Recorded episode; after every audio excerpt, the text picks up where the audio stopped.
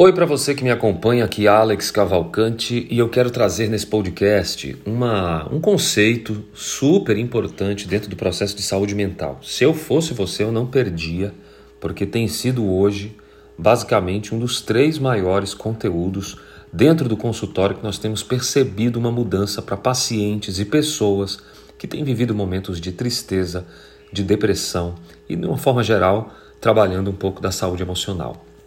Hoje eu quero falar é, de um conceito dentro da terapia cognitiva comportamental, que é a técnica da tríade cognitiva. O que é a tríade cognitiva? Como é que funciona isso em pacientes de depressão? Eu gostaria que você lembrasse que dentro de um processo de tratamento existem algumas técnicas e ferramentas que são fundamentais para uma melhor condução das sessões e do desenvolvimento e autonomia de um paciente ao longo do tratamento, como a tríade cognitiva, que é um objeto a ser tratado. A tríade cognitiva foi um dos conceitos paralelos defendidos pelo Aaron Beck, que inclusive eu fiz uma postagem no dia inclusive do falecimento dele, e lá no meu Instagram você pode conferir o que eu tenho colocado por lá acerca do Aaron Beck e da terapia cognitiva comportamental. O fato é que, por volta de 1976, a tríade cognitiva ganhou uma relevância como alternativa para entender mais especificamente os quadros de depressão já naquela época e elucidar, trazer os elementos relacionados a essa tríade tornou-se desde então o objetivo de vários psicoterapeutas.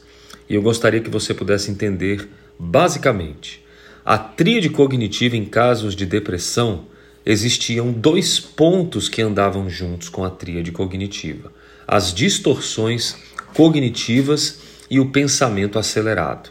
Mas é um pensamento acelerado ruminante, esse pensamento do passado. Portanto, a tríade cognitiva pode ser entendida como uma visão negativa e pessimista que o indivíduo tem de si mesmo, e a pessoa, nesses casos, se vê como defeituosa, se vê como inadequada ao passo que o outro ponto da tríade é marcado por uma visão negativa frente ao futuro. Primeiro sobre si, depois sobre o futuro, e uma desesperança acompanha isso aí, uma certa intensidade de fatores de desesperança forte.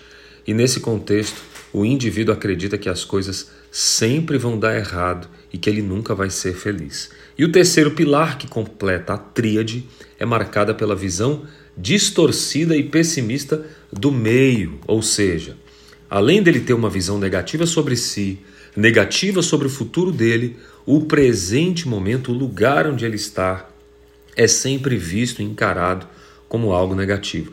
O pessimismo impera no momento presente. Consequentemente, obviamente, nas relações interpessoais também.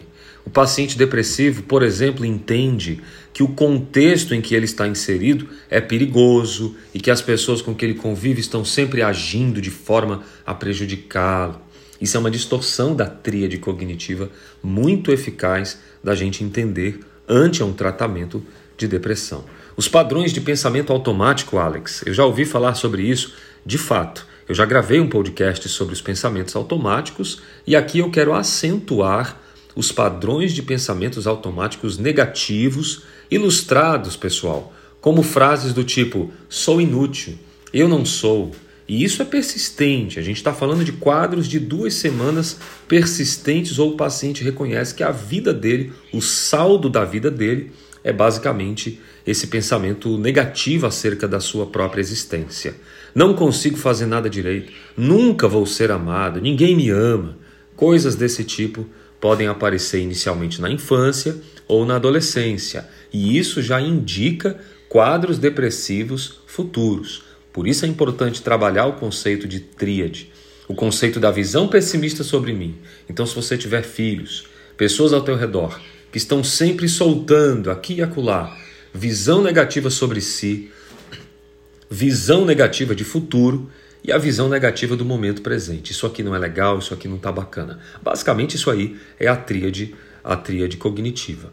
E essa distorção da tríade cognitiva precisa ser muito bem calculada, porque em virtude dos conflitos morais, sociais, que geralmente nessa fase, infância e adolescência, é muito comum, a gente precisa considerar também isso.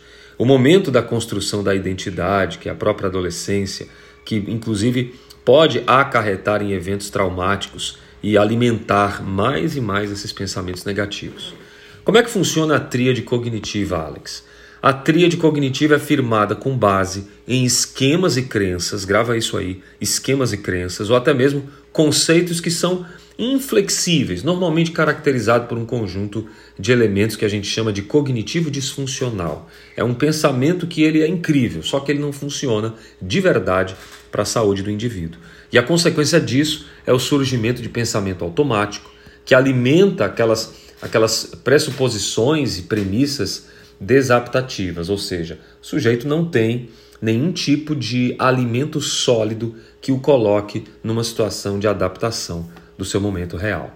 Então essas premissas, esses, eh, esses pensamentos assim, no sentido de acreditar que aquilo vai acontecer, ele pode ser entendido como uma espécie de instância que vai se formando lá na personalidade. Então é importante a gente perceber quais são os estímulos internos e externos responsáveis por essa orientação no indivíduo quanto à definição da forma com que ele pensa frente às situações da vida.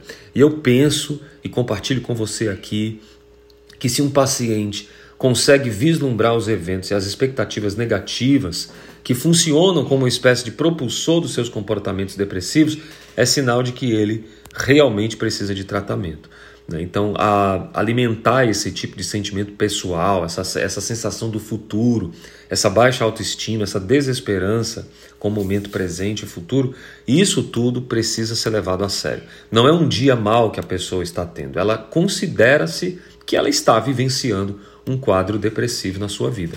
É, é, é, anormal, pessoal. É anormal não ter uma felicidade todo dia, entende? Não pode ser ao contrário. Eu tenho que ser feliz sempre e de vez em quando ter momentos de baixa, entende? Isso vai fazer toda a diferença. Então eu queria deixar esse pensamento com você. Se você puder, compartilhe esse conteúdo. Pensamentos automáticos são sempre a porta de entrada para a gente analisar os sentimentos, os comportamentos, os padrões disfuncionais e a partir daí trabalhar o processo de um tratamento adequado, correlacionando a tríade cognitiva de uma pessoa. Eu quero mais uma vez aqui convidar você a ser parte dessa jornada de saúde mental de forma integral comigo.